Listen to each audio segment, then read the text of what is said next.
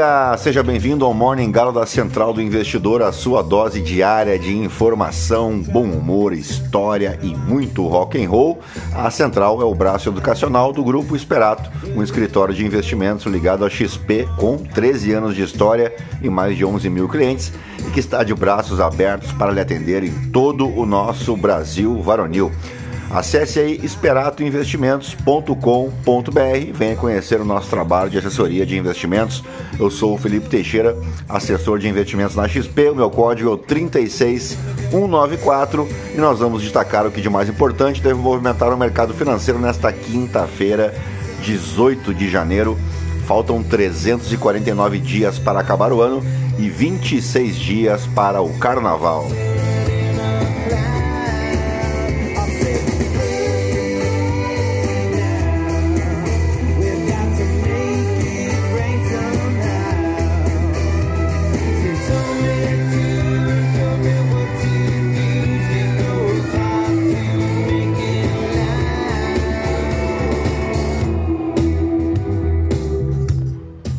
Muito bem, são 6 horas e 47 minutos, 24 graus aqui em Itapema. Hoje é Dia Internacional do Riso, criado em 1995 pelo médico indiano Madan Kataria. Ele criou um movimento terapêutico com a finalidade de curar a depressão sem o uso de medicamentos. Além disso, o método começou a ser comemorado para celebrar a paz mundial, levando para o mundo mensagens de fraternidade e amizade através da risada. Esse movimento foi chamado de Yoga do Riso e até hoje conta com a participação de milhares de pessoas, estando em mais de 105 países. A risada é uma maneira de auxiliar na prevenção de doenças, trazer uma sensação de bem-estar e até mesmo auxiliar o organismo a realizar suas atividades diárias. Segundo especialistas, o riso manda uma mensagem para o cérebro produzir endorfina. Quanto mais intensa for a sensação, maior será a produção desse hormônio, que é conhecido por ser o hormônio da felicidade, né? São diversas as vantagens para o corpo que podem ser encontradas no riso, como por exemplo a redução do nível de estresse, a queima de calorias, a diminuição do risco de problemas cardíacos, uma melhora da circulação sanguínea a amenização de dores, a melhora na qualidade do sono e o fortalecimento do sistema imunológico e também a melhora da autoestima, né? E agora sim, depois de embevecer vocês com tanto conhecimento, vamos direto ao que interessa. Mas antes, se você gosta do conteúdo aqui da Central do Investidor, nos ajude aí compartilhando o nosso podcast com um amigo, com uma amiga, para somar aos mais de 1.500 ouvintes diários que não se misturam com a gentalha. Você pode me seguir também no Instagram, no Felipe Underline ST. E dito isso, é isso aí, gentalha, gentalha, gentalha, vamos operar.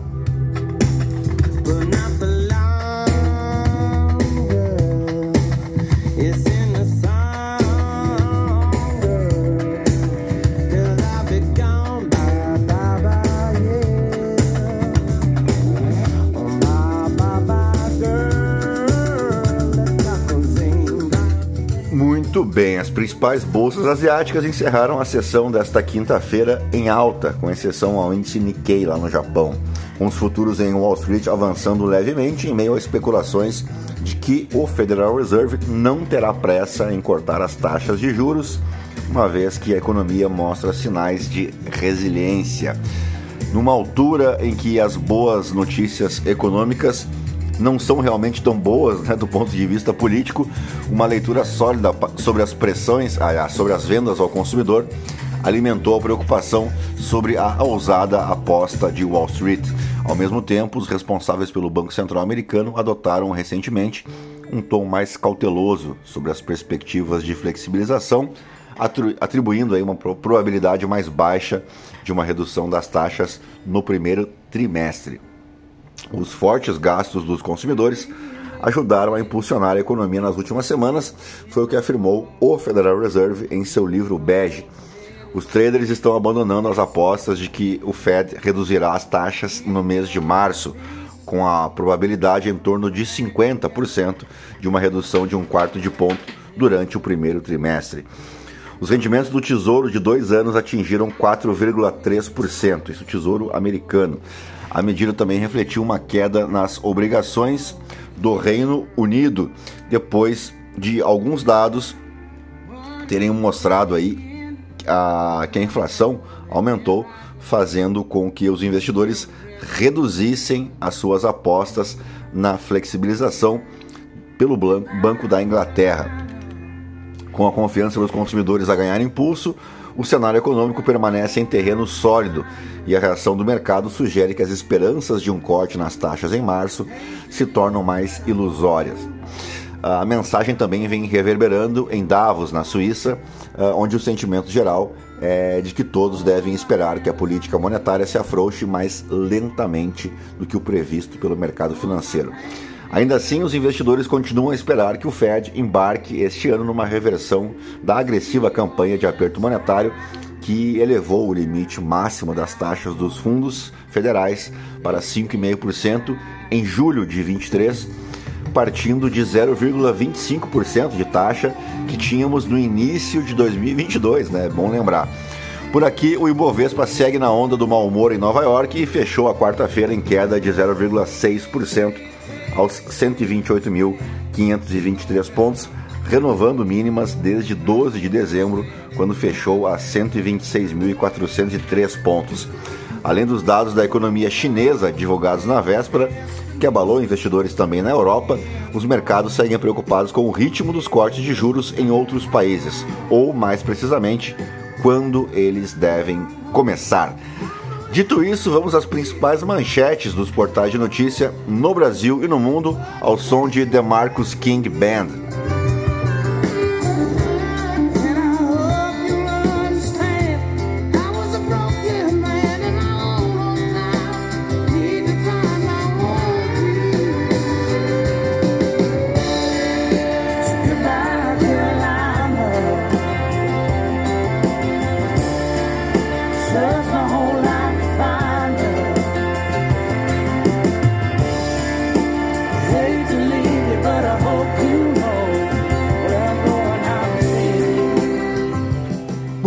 Vamos para o Estadão. Siderúrgicas e indústrias travam disputa em torno do aço importado e governo pode ter de arbitrar questão. Califórnia dá golpe na energia renovável e instalações de painéis solares despencam. Porque Lewandowski preferiu Sarrubo ao nome do PT para a segurança pública. Brasil oferece ao mundo a imagem de um país que não sabe explorar seu potencial é a coluna do William Vac. Estamos perdendo a soberania da Amazônia para o crime organizado, diz Barroso em Davos. Paquistão lança mísseis no Irã em ato de retaliação. Ao menos sete pessoas morreram. Aluna da rede pública ensina método para ter nota mil no Enem. Nunca fui de ler muito. Gastos do governo continuam crescendo talvez mais do que poderiam, diz presidente do Itaú. Uh, Natália Arcuri retira processo contra a Nath Finanças após polêmica. Fundadora do Me Poupe questionava registro da marca Nat Play. Isso com certeza mudará o seu dia, né? Uh, USP faz 90 anos. Quais são quais as coisas e lugares que todo uspiano devia conhecer? Alunos indicam. Vamos para a Folha de São Paulo. Medida do governo Lula cria novo atrito com bancada evangélica. Receita Federal suspende isenção a pastores. órgão diz cumprir proposta do Ministério Público perante o Tribunal de Contas da União. Bem, aqui temos alguns detalhes interessantes, né? Primeiro, que não é em relação à bancada evangélica, né? A suspensão da isenção de impostos é para todos os pastores, ministros e etc. Não é relacionado diretamente às igrejas evangélicas. Segundo, que o, ao que me consta, o pedido de revisão partiu do Ministério Público perante o Tribunal de Contas da União. E se isso for verdade, tanto o Ministério Público quanto o Tribunal de Contas da União são órgãos independentes, não estão vinculados ao Poder Executivo. Então, não me parece que seja uma medida do governo, né? uma medida do Executivo, uh, mas há de se confirmar de quem partiu uh, essa determinação, que eu concordo, porque foi feito às pressas em 2022, uh, em época eleitoral, inclusive, né? O que convenhamos, uh, não faz nenhum sentido, né? Se todo mundo uh, sabe que algumas igrejas, nem todas, obviamente, se transformaram em multinacionais da fé, nada mais justo. Tem, tem igrejas brasileiras aí presentes em mais de 70 países, por exemplo, né? É uma multinacional.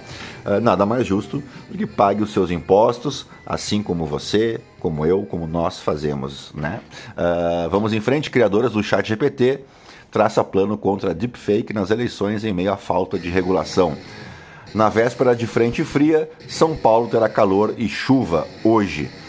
Paquistão lança mísseis contra o Irã e mata ao menos sete. Uh, dois dias após a ofensiva iraniana. Nascimento de objeto massivo de quando o universo tinha só 400 milhões de anos desafia o conhecimento atual. Tem uma foto aqui do que seria o buraco negro mais antigo do universo. Filho de Portinari cede a Bolos e Marta o direito de usar obras do pai em campanha. Uh, Cracolândia registra três mortos e dois baleados em 15 dias por PMs de folga e militar do Exército. Uh, vamos para o valor econômico. Sob incertezas, obras da refinaria de Abreu e Lima serão retomadas. Local que já foi alvo da Lava Jato no passado, agora será teste de capacidade de execução de grandes projetos pela Petrobras. A Agência Nacional de Petróleo qualifica 12 vencedoras da oferta permanente. Novata Elysian é aprovada. Fazenda Nacional pede a extinção de 85 mil cobranças tributárias. Rússia gastou metade do seu fundo soberano na guerra contra a Ucrânia. Província Argentina cria moeda alternativa ao peso. Ao escolher Sarrubo, Lewandowski sinaliza linha dura contra o crime. Uh, vamos de O Globo. Coluna da Malu Gaspar. Emendas do Senado impõem desafio a Lewandowski e novo secretário de Segurança. Merval Pereira, chance de Trump voltar já desarranja o mundo. Guga Chakra, Israel fracassou até agora em sua investida contra Gaza. Anselmo Góes, Marcelo Crivella processa a localização após ficar a pé em meio à chuva em Brasília. Brasil tem 1.942 cidades com moradores em áreas de risco, mais do que o dobro do que havia há 12 anos. O governo revisará subsídio. Opa, acabou de sair a notícia aqui. Deputado Carlos Jordi é alvo da Operação Lesa Pátria para apurar atos golpistas de 8 de janeiro. Polícia Federal cumpre 10 mandatos de busca e apreensão no Rio e no DF. Sequestro de brasileiro no Equador tem relação com busca por empréstimos e carro em redes. Proximidade entre Lula e Valdemar da Costa Neto antecede elogios que irritaram Bolsonaro.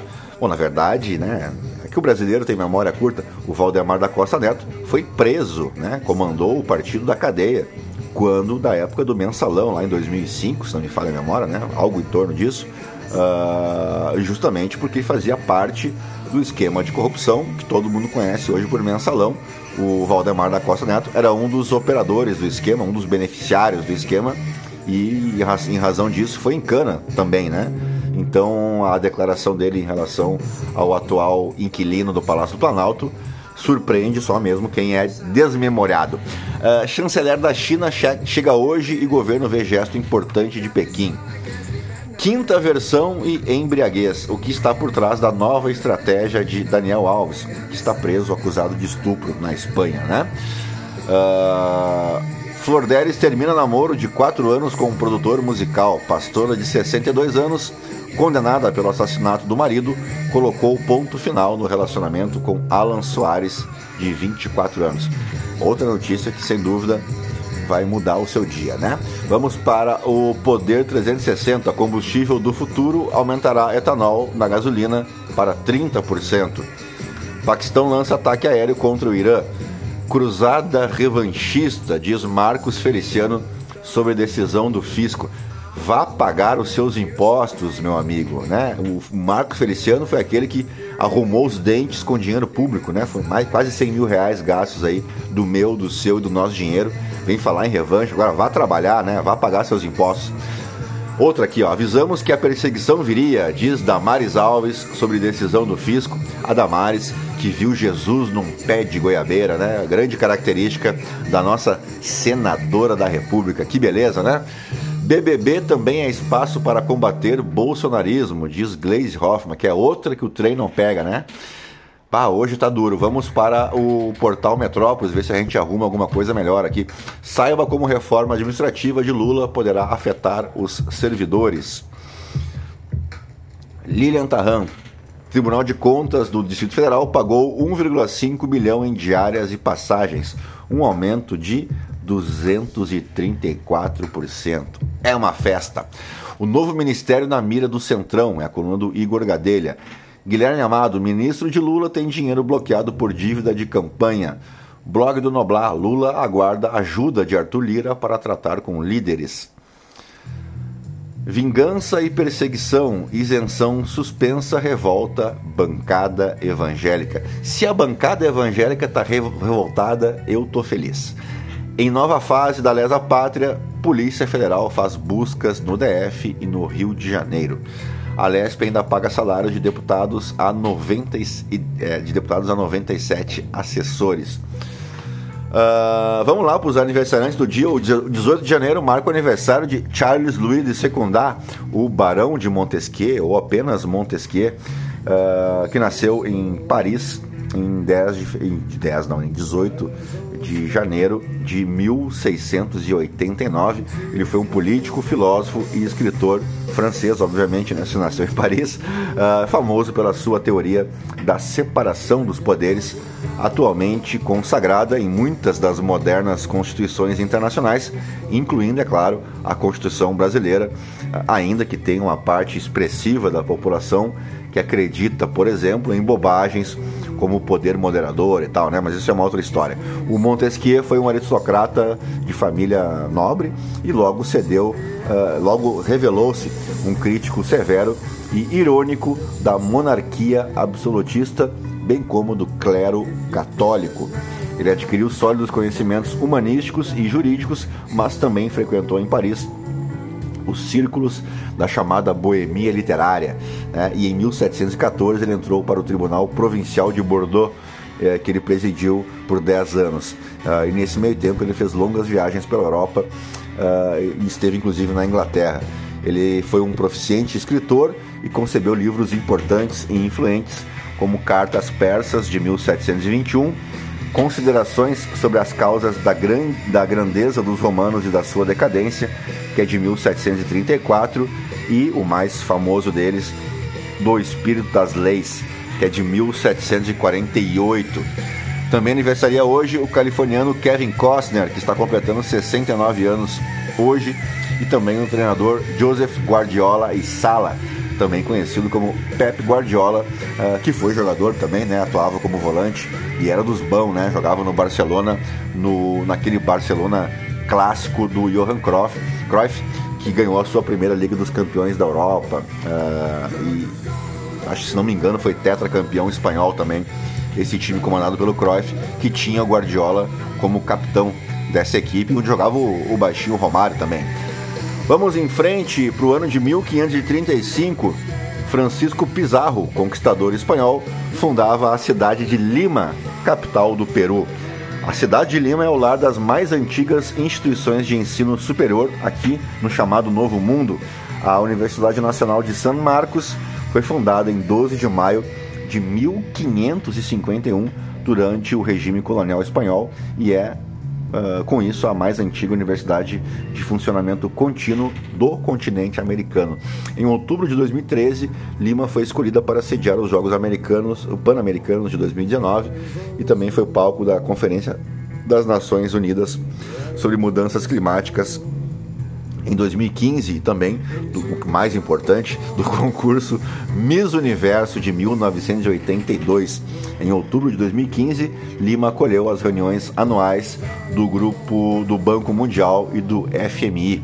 Uh, e dito isso, fechamos o nosso Morning Galo desta quinta-feira, agradecendo a tua audiência e a tua paciência, uh, e te convidando a seguir a gente, compartilhar o nosso podcast com um amigo, com uma amiga, aproveitar aí para deixar a avaliação de cinco estrelas, uh, claro, se você é fã do nosso conteúdo, tá bom?